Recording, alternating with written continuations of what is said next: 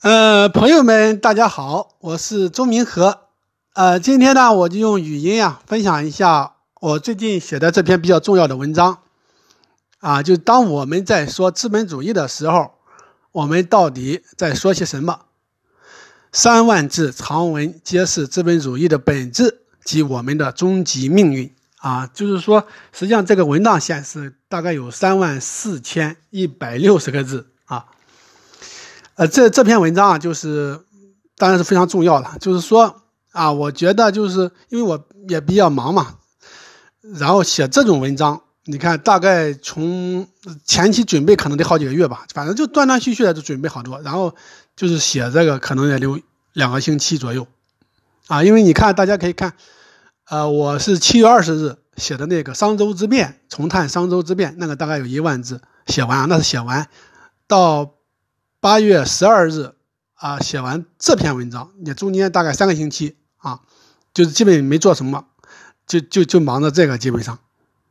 就我觉得不管是不是所谓的社会责任感，就是我觉得我也是对自己的一个交代吧，就是说我要是不写这篇文章啊，我就啊就自己就过不去，心里过不去啊，因为这个问题确实是很复杂很重要。而我又觉得自己啊，确实有了一些啊比较独到的看法吧。我觉得对于大家讨论呃相关的这个政治经济话题啊，它是非常的有参考价值的。啊，那么我就下面开始进入正文的这个分享。首先呢，我这个就是核心提示啊，就提示一下我这篇文章的这个主题啊，它是这样写的。由于资本主义问题啊，已经成为一个极其重要、无法回避的公共话题，一个国际政经话题。本文的主旨便是理解资本主义的一次积极的努力。只有更为准确、清晰的概念界定，抓住问题的本质，才能真正便于我们深入理解当前的困境，并寻找出路。很多西方学者也感到尽量准确地理解与定义资本主义的重要性，并且意识到了资本主义相关研究复兴的重大意义。人类的命运空前地被资本主义所影响。无论是否同意本文观点啊，都不应忽视本文重要的参考价值。所以说呢，我还是希望大家呢，就是不管你是。啊，所谓的什么左中右啊，或者各种的，呃，见解吧，就是希望你能够啊听一下啊，看一篇看一下这篇文章啊，了解一下它的这个内容。好的，下面进入正文的这个分享。最近一年多以来，我越发不愿意就正经一类的话题同别人展开讨论。我起初并未意识到问题的主要症结，但后来一个时期啊。我开始在心中明确，是我们彼此对资本主义的理解差别太大，以至于经常的结果都是鸡同鸭讲。正如很多人所了解的，资本主义当然是一个意义复杂且显得笼统的名词，出现不同的理解也是情理之中的事。然而，我还是渐渐感到，假如不能就此达成某种共识，那么大家就很难。对正经话题展开有意义的进一步讨论了，我们只能继续陷在黑暗中，不停地各自摸象啊！这里我解释一下，就是说，呃，我们现在是睁着眼的那种人啊，在黑暗当中摸大象啊，就有点像瞎子摸象，就是说各自啊摸到的就以为可能是传播或者得到一种假象吧。后面就会提及啊，我的这种感受与认知真的是有比较充分的依据的，而且这个问题啊，还成为了相关学术界、舆论界的一种共识。在我看来，资本主义诚然是一个重要且复杂的政治、经济、文化、历史概念，但这并不意味着抱持不同观点的人啊。这个抱着怀抱啊，就是持有不同观点的人，就无法就其基本内涵达成相当的共识，建立清晰的概念。这本身啊，就是一切社会科学与自然科学的它一个基础而且近年来全世界范围内的资本主义话题的不断升温，也提醒着我们必须对此展开积极的回应，从而深刻理解我们当下处境的本质，也可以更为深切地意识到我们时代之问题的真正症结的所在，同时给出我们有效的应对。在我看来，危机已是全面性的啊，且愈演愈烈。而且其中以民生及就业问题最让人感到切肤之痛，而又以环境问题最为严峻，乃至直接关乎着人类这个物种本身的生死存亡。我们今天来深入探讨资本主义的话题啊，其实正是叹息病源，因为五百年来对人类社会乃至自然环境影响最大的因素。正是资本主义这头不断成长的怪兽。在此啊，我不能不先提醒大家一句：在本文的分析论证当中，那些你原本不认为属于资本主义的事物啊，或者你认为与资本主义相对立的事物，当我们的视角稍作切换之后，也许你会惊奇地发现，原来那也都是资本主义的。啊，这里我可以就稍微剧透一下了，就是啊，其实这里说的这个资本主义，其实就是苏联模式啊和我们那个毛时代的那种模式啊，其实都叫斯大林模式啊。其实这里说的就是它啊，就是说为什么它也是一种资本主义啊，它也是一种资本主义的变体啊。后面我会就是它有一个呃，就是很详细的一个论证吧。好的，我下面开始呃正式的这种论说啊。第一个部分就是资本主义话题在升温。大约在二零一五年前后，由德国著名社会学家、新社会史学的主要代表人物约尔根·科卡牵头，啊，汇集了欧美一批顶级的当代学者，包括《现代世界体系》的作者伊曼努尔·沃勒斯坦。《年华帝国》一部资本主义全球史的作者斯文贝克特，就全球化时代的资本主义问题进行了一场深入的研讨。会后啊，还出版了一部相关文集啊。这部文集有中文版，后面会提到，它就是资本主义全球化时代的啊反思啊，是是这样一本书。在文集的导论当中啊，科卡约尔根科卡他就指出啊。资本主义是一个有争议的概念，在最近几十年中啊，许多历史学家和社会科学家要么根本不使用这个概念，要么只是顺便提及它，因为这个术语曾被认为啊太宽泛、太笼统、太模糊，或是赋予了太多的价值、意识形态和争论色彩而遭到了抛弃啊。就过去我也我也基本不提这个了，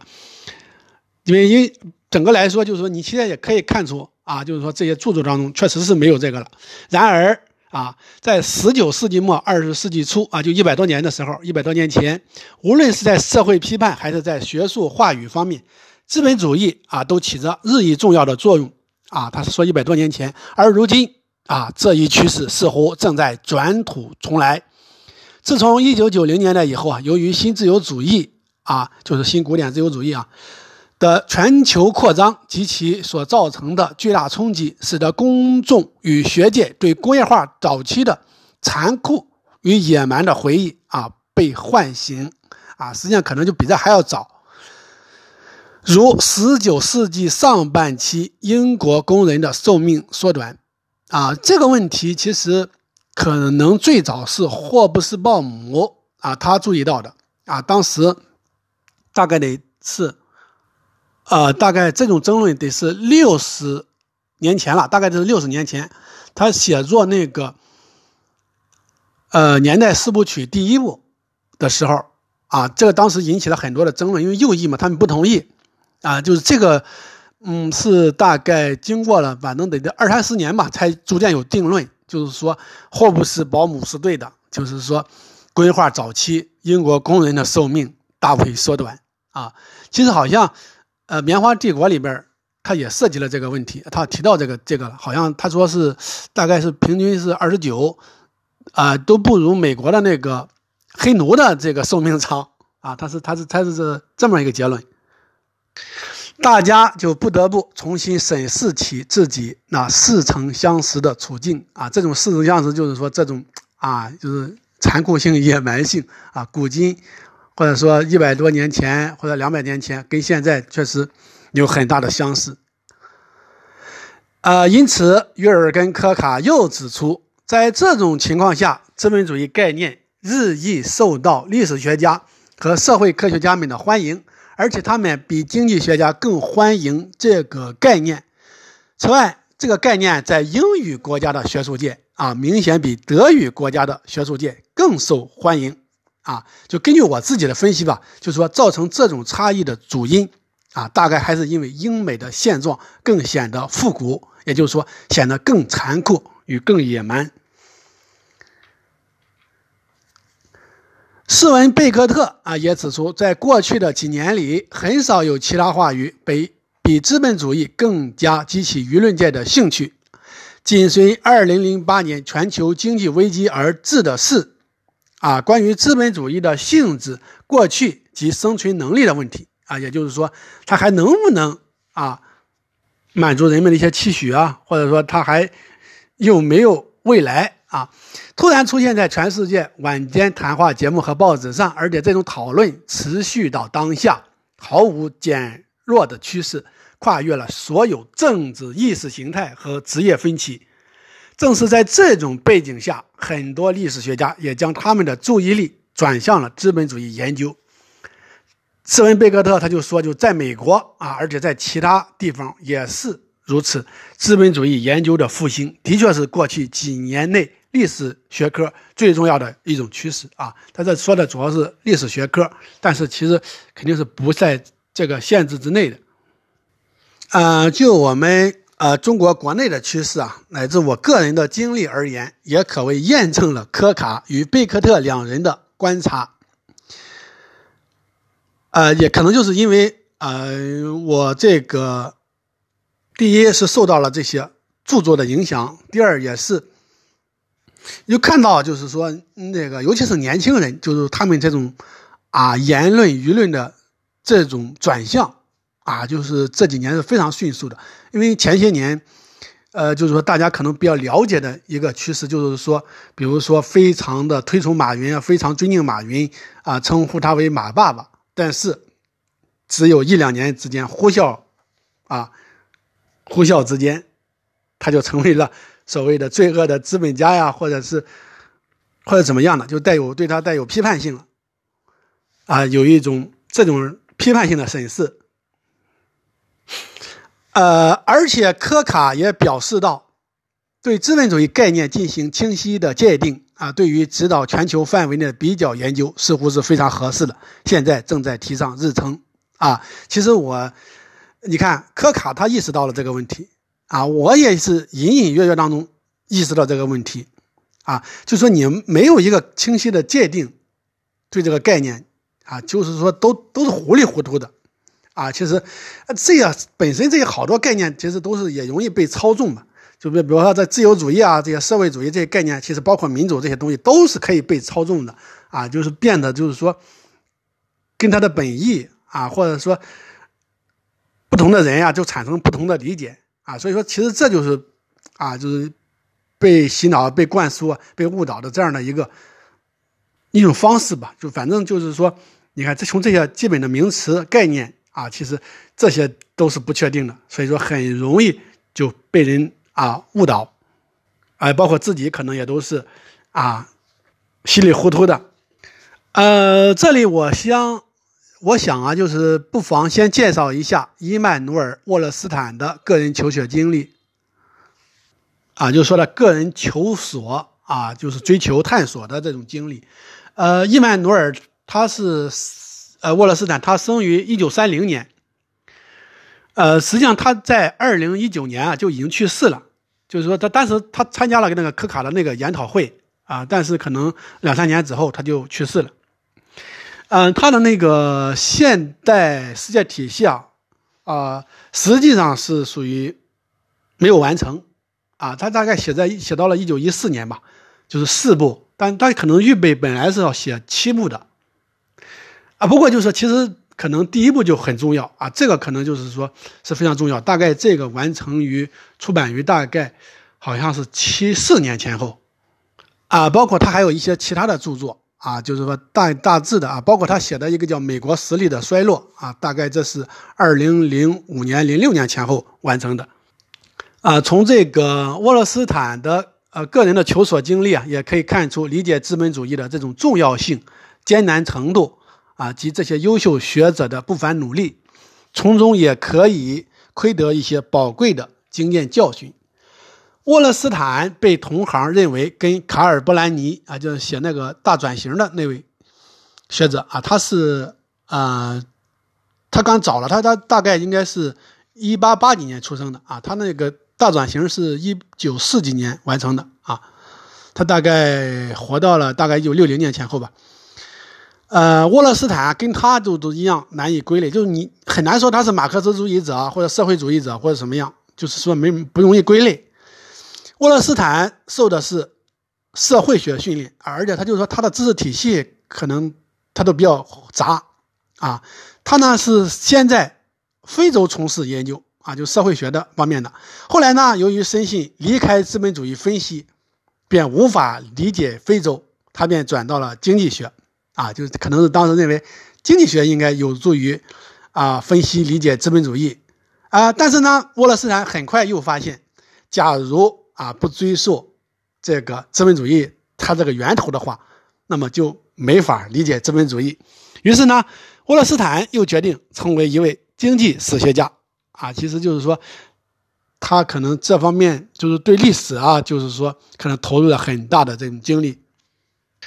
呃，虽然我呢就不敢比伏于前贤，但我个人的求索经历啊，也与沃勒斯坦就是有很多相似的地方。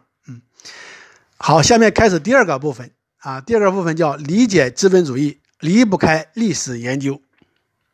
就是说离不开，就是说历史方面啊，就是它的这种历史的维度啊，就是说你理解资本主义离不开你去了解这个它的这种历史维度，因为资本主义它这个的产生啊，它至少要有五百五百年了。就是它有一个发展演变的这样一个过程啊，就是说，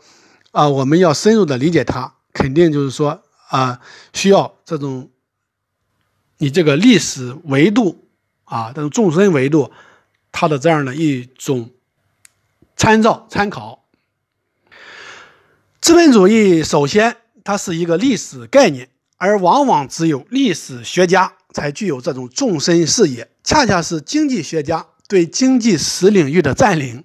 加上历史学家从这个领域中的撤退，已经导致人们对经济变迁史和更广泛的历史的理解贫瘠化。这个观点啊，是参与科卡等人研讨会的意大利著名学者尤瑟夫·卡西斯提出的。作为一位经济史教授，卡西斯这也算是一种啊现身说法。啊，就是因为他是一个经济史嘛，因为他对这方面肯定是很了解的。呃，实际上，十九世纪啊，德国经济学家中，啊，还有一个注重经验归纳方法的著名的历史学派，后来渐趋没落。他的开创者威廉·罗雪尔就有历史学背景啊，就是历史学派吧，他可能主要跟这个，呃，古典自由主义啊，它是一个。对手啊，那么造成这种没落的主因究竟是什么呢？难道是因为这个学派的理论不可靠吗？至少我们不要忘了普鲁士德国的后来的居上，啊，就是说他的赶超。相反，英国的古典自由主义与后来的新古典自由主义，即我们提到的这个新自由主义，它的这种甚嚣尘上啊，与英国、美国的衰落却是同步的。就是说，我们通过这个看这种历史啊，看现实，就可以看到啊这种特别有意思的一面啊。就是说，你看新自由主义或者古典自由主义，它的这样的一种大肆的传播，被奉为主流，但是它带来的后果啊，同步的后果却是英国、美国的衰落。那么，历史学派呢？啊，与它的兴盛啊，与那个什么是保持一致的？就是普鲁士德国的它这种迅速的这种赶超啊，它这种经济上的这种巨大的成功啊，它也是一致的。这个就是耐人寻味的。呃，斯文贝克特对卡西斯的观点是认同的，他还在自己的文章中进行了归纳说明。想来他也是深有感触的。啊，像贝克特的《棉花帝国》，应该说就是一次历史学家深入探究资本主义起源及其本质问题的努力。由于对现实问题的体察和关注啊，还在二零二零年时啊，我就越发感到。自己无法较准确地理解与定义资本主义，为此，就还阅读了约尔根·科卡的《资本主义简史》一书啊，就是从那个时候我才认识，我才知道有这个人啊，这个科卡。在这部专著当中，科卡追溯了资本主义概念的出现及各种不同的定义啊，最终只是让我确信资本主义果然是一个疑难概念，而且社会主义也是如此。就是当时吧。我还就这部书做了长达一个多小时的这种语音分享啊，就是现在还还可以搜得到啊。大约过了一年多，我逐渐形成了一种认识啊，其实资本主义的本质它应该是一种权力问题啊，是 power 的问题，而恰恰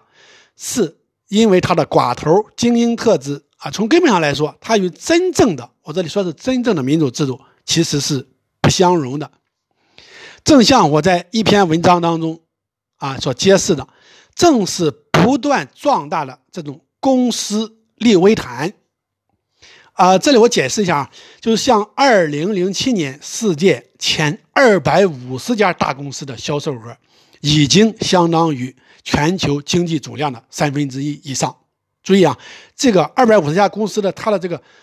总产值，超过了美国这一个国家，也超过了。欧盟，啊，就说他们二百五十家就这么这么强的这种这么大的一个体量啊，超过了一个美国，也超过了欧盟，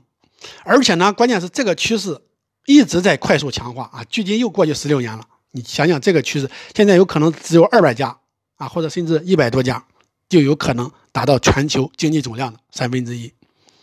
再有像工业革命时代企业规模。都比较小，就是那个时候，其实都是好多都是小企业，可能中型企业都很少。但是呢，就是说，呃，就是十十九世纪后半期吧，啊，尤其是这个二战以后啊，这个产业越发集中，公司规模越来越大，它的政治影响力啊也随之上升。企业的扩张不仅未能巩固与深化民主，反而成了当今世界的民主杀手。当然，就国际层面而言，啊，跨国公司的崛起也会进一步助推国际间的不平等，这实质上成为了一种新殖民主义。啊，这里我再解释一下这个民主杀手。其实，呃，我为什么会有这个概念，或者是有这个说法呢？啊，就是因为也是基于啊，斯利格利茨。他的一些，呃，观察和他的一些观点吧，就是他因为在世界银行啊什么地方都工作，啊，他就说，当今全球啊这个政治经济格局形成了所谓的经济精英专政的这样一个局面。呃，其实很多人可能都都不太了解，就是说他这个具体指的是什么呢？其实就是像这个。呃，就是说，联合国我们就可能就不说了，联合国可能现在比较混乱，也都比较无力吧。就主要是比较厉害的、比较作用比较大的，可能就是国际货币基金组织和世界银行，他们在最近二三十年或者是四五十年，就是发挥的影响非常大。但是这些呢，它又受到强国的影响，尤其是美国的影响，而美国呢，它又直接受到了这些。大公司、大财阀啊，这种影响，所以说间接的，就是说这些大精英、大财阀或者跨国公司，对于这个国际经济事务，它的这种影响力就非常大。实际上它也间接的，就是这个影响的这些政治啊、军事啊这些各个方面。所以说，他说这个全球经济精英专政的这个现象，其实一点都不夸张。呃，可是对于资本主义的形成历史，我还是懵懂的。我只是啊，留意到中国古代社会出现的农民破产、土地兼并现象，与当代的资本主义模式好像也没有本质的区别啊。这是就因为我啊，就就就算是比较啊专业的研究过中国古代历史吧，就注意到这个现象啊，或者说它与现代资本主义模式其实。有很强的这样的一个相同质性啊，就是说他们就好像差不多。比如说在古代啊，中国古代就土地兼并现象会越来越严重啊，这很类似资本主义的竞争与再生产，尤其是产业集中化啊，就是说你看你这个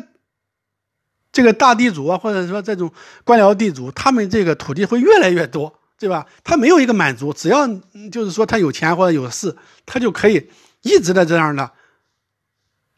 就扩张他的土地嘛。实际上这就像一种再生产啊，他就是说，但他也会形成一定的竞争啊，比如说跟其他的这种官僚大地主啊之类的这种 形成一种竞争啊。但是就说它也是一种再生产，因为它的这个规模也不断的扩大，包括它这种盈利是吧？它也是不断的这种产生，然后呢就失去。土地的这种农民，他那那么他们去干干哪？他们去哪里了呢？其实好多人就是流亡了，啊，就就是就就就跑了嘛，就跑到。当然，他就是说，呃，就是说他为什么会会流亡嘛？就是说，其实有官府的这一方面的这种啊，就是一个一个压迫吧。但是但是呢，就是说，还有就是包括天灾啊，就是这样这样的一些情况。但但总的来说，就是说，你比方说。他因为债务可能借了人家的高利贷啊，或者怎么样，就是说他就就是说，嗯，资不抵债了。这个时候他就把土地就得啊，就可以说就是，呃，给给那个主要是呃政府了啊，但是主要还是就是说大地主啊，然后呢就是所谓的就失业了嘛，他等于其实古代的一种失业啊，或者呢他就是被迫成为佃农了啊，就是说这个很很典型，就朱元璋家嘛，他他就是佃农。但是佃农呢，啊，他就是说是低回报高强度工作啊，就是说，因为你不是你自己的产业嘛，可能就是说，尤其是像像像这种失业现象、这种流民现象越来越多的时候，可能你的竞争者就越来越多，所以说你的这个工作就越来越累，然后你的这个分成啊就越来越少，啊，其实这个跟现在有什么不同吗？没有任何本质的不同。而而且我也注意了好多情况，就说除了那些奴隶啊、农奴，他可能他们不失业啊，对吧？他他们没有什么人身自由。凡是有点人身自由的，在古代社会，他比如说奥斯曼土耳其这种情况啊，啊，就好多人也是失业啊。你包括那个古罗马共和国是吧？他也是农民都破产啊什么的，然后也是等于失业是吧？后来就慢慢的就是说，呃，他们要求一类似福利国家的那样的一个要求，一个开明专制者。啊，赐予他们财富，赐予他们福利啊，赐予他们活下去的这个基本的这种生存的这个物质条件，啊，其实你看都是出现同等同样的这样的一个事情，啊，所以说这个其实这个失业啊这些东西它都不是一个新现象。啊，它都不是一个就是当代近代才有的这样的一个特殊的现象，啊，而在这些兼并大户中啊，就是说往往都有官方背景。啊，也就是与国家权力高度绑定的，啊，他们呢可以尽量隐瞒财产，啊，偷税漏税。其实我那个、那个、那以前写那个朱元璋文章里边也都提到了，比如说宋代，啊，过了一百年了，哎，反而就是全国的土地反而少了很多啊，就是说都是因为隐瞒嘛，就都都瞒报啊。这些与现代资本家有什么两样吗？啊，就是说你看美国的，比如资本家，他们这个交税交的越来越少。啊，甚至低到什么程度？低到比比最穷的人交的税还少，啊，他这个比率啊，这个比率还少。只不过古代的啊，这样我还跟没说了，他们也是偷税漏税啊，这个这个其实都是糊涂账，可能都算不太清楚。反正就是说，即使能算清楚的，他们都交的很少很少。只不过古代的技术发展比较缓慢啊，国家主体统治精英的成分类别不同罢了啊。就这个我们需要注意，就国家主体统治精英，其实古今这个是有差别的啊，包括在今天可能都不一样啊。各个国家，比如中国和美国，其实国家主体统治精英啊，精英的这种成分类别就就就有所差异啊。再有像我们所熟悉的古罗马啊，它从较为民主的共和国转型为较为专制的帝国。其中一个主要推动力便是贫富分化不断扩大，广大底层民众被迫成为无产阶级啊，在基本的生存面前，他们不得不转而支持一个像凯撒这样的开明专制者。如果我们啊要责难今天的所谓民粹主义者，那造成这种局面的社会成因，不恰恰是因为不平等结构下的贫富过度分化吗？在当代西方。最显而易见的，当然还是经济不平等，是资本主义的存在。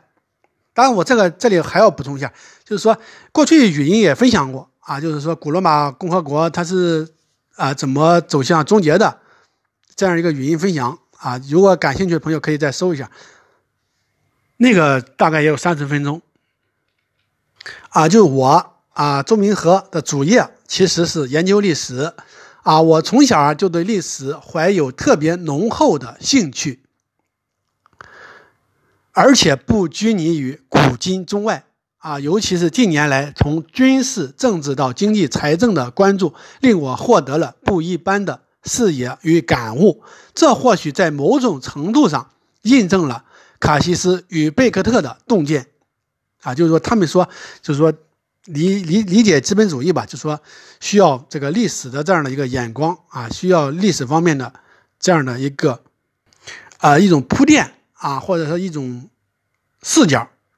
啊，对我进一步思考啊，深入思考资本主义问题的触发，便是二零二二年底开始的朱元璋传记的修订工作啊。上次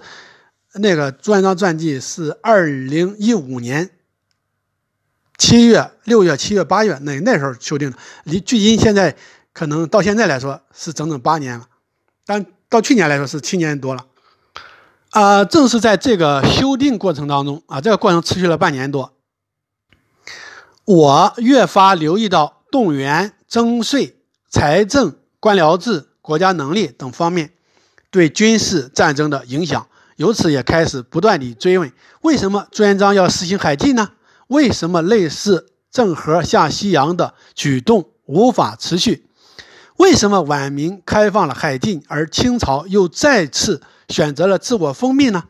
资本主义萌芽是一个伪概念吗？其实这样的文章我在八九年前可能就写过，就但是过了一两年，我觉得不太对劲儿啊！就当时嘛，就说呃资本主义萌芽的问题啊，就是反正就是觉得。啊，好像就说的，好像说的就不太对。然后，但我当时就认为中国没有资本主义萌芽嘛。但是可能说的理由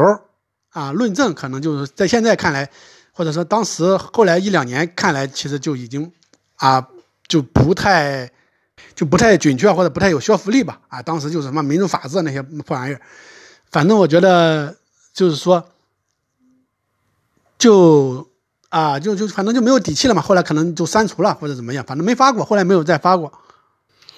在阅读迈克尔曼啊、沃勒斯坦等学界巨擘的，就是他们都算是啊一等一的大师的。反正就是说，我在我认为啊，在我看来，可能都是这位社会学方面啊，就是说极大的大咖了。而且他们的著作，呃，就是说，呃，就是博大精深吧。因为本身他们花的时间都很多啊。比方我说，迈克尔曼他的社会权利来源。跨度是三十多年，他可能读了好多好多的材料，他自己他本来可能就打算十年可能就完成，但是就发现没这么容易啊，或者说他不想这样的，就是说，呃，蜻蜓点水的研究吧，啊，或者说他意识到越来越多的问题嘛，反正就花了三十年完成。沃勒斯坦呢，可能你看他从一九七零年代啊到到的。二零一零年代可能也都三十多年，可能最后一部第四部还是二零一一年完成的啊。这个跨度实际上从他研究可能写作第一部可能也有三十年。就说这些人他呃，之所以就是这个他们的这个著作啊，就是说，呃，在我看来，就我确实是非常欣赏啊，包括他们这个学术地位也都非常高嘛，可能就是也跟他们这个花费的这种时间精力啊，它它是有直接的关系的。当然，可能也有天分嘛，有这种问题意识，可能都比较强。当然也很幸运，就是说他们都活得比较长嘛，啊，呃，通过就阅读他们的这个著作，啊，就我就可以完全确定一点。啊，就他们都提到这个问题了，明清实行海禁的主因啊，还是在于明清缺乏强有力的竞争对手，所以财政上一般没有太大的压力啊，就是没有动力去活跃贸易，尤其是不需要扶植倚重私人工商业的发展，这一点是如此的明显。因此，在迈克尔曼的社会权力的来源和沃勒斯坦的啊现代世界体系中，对此。都没有分歧啊，他们都提到这个问题，我倒是都注意到了。问题因此来了啊，假使明代中国从一开始就遭遇到了类似晚清那样强有力的竞争与挑战，那么中国历史的发展路径是否会完全不同呢？明代中国是否会像欧洲或者明治日本一样，自然而然地步入资本主义轨道呢？当然，这个明治日本也就是也有点儿，就他们他他们也是比较有主动性嘛，但是他们也受到一定的挑战。啊，但相对来说还是比较有主动性的啊，比那个大清晚清它要主动的多。呃，这个问题或许不能给出简单的回答。比如说，在春秋战国时期，列国也进入了一种激烈竞争的模式。在这个时候，哪个国家能够尽量调动自己的资源，能够号令统一，那这个国家就有更大的胜率。实际上，这就要求列国不得不从封建分权制向君主专制、中央集权的动员型体制过渡。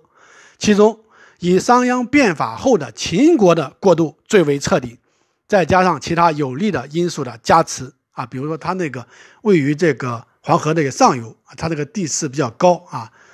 别人打它属于佯攻啊，使得秦国最终完成了大一统。实际上，这个时候外部竞争就得以大大削弱，动员型机制也很难长期良好运转。啊，就是说这个动员型机制，就是说在那样的情况下，就是说可能就是说竞争压力非常大的时候，啊，你可能就是容易保持。但是你一旦完成这个大帝国统一大帝国，那你就很难维持了。啊，这就像有一个非常状态，比方说它是一个军事紧张状态，但是你可能平时你要进入进入那个非战时，那你就很难再保持这样战时的这样一种体制。由于开创至尊的这样的巨大权威啊，就开国之尊嘛，至少明初、清初还可以较好的维持动员型的状态。假使外敌不是很强啊，也是勉强可以应付的。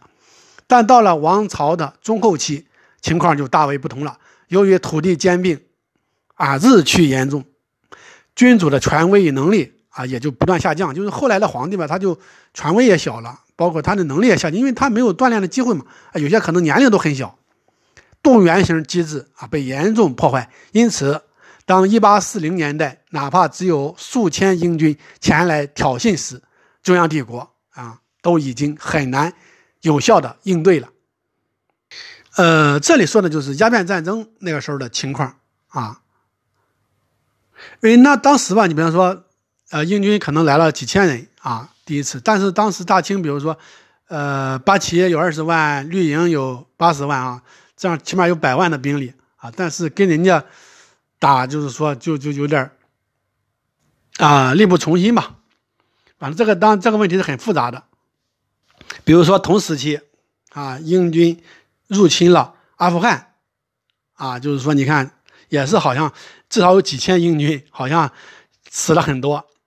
啊，但是就是说被这个阿富汗人都给击败了，啊，但是大清就是说都没能击败这个几千的英军，啊，这个是很复杂，单纯说战争本身是很复杂的，但是你看大帝国啊，人家这个这个阿富汗啊这样的一个国家，可能他可能就是说没有一个。特别有权威的君主，啊，这个部落制的国家可能都把英国给打败了，但是，啊，中央帝国的大清，他居然就没能打败，啊，或者说没能把他给压制下去，啊，这个是很复杂的，啊，但是其实也是主要说明就是说，呃，中国技术落后，包括财政上啊，就是说压力非常大啊，就是想对付这个几千英军，你们你调调动这些啊八旗啊这些轻轻呃这些绿营啊，可能就是说花费好多钱啊，对财政压力就非常大。好，那个我这是第一个部分啊，就分享了四十分钟吧。好，就是说啊，后面我可能就是啊再再换一个音频了啊，这是第一个音频。好，谢谢大家。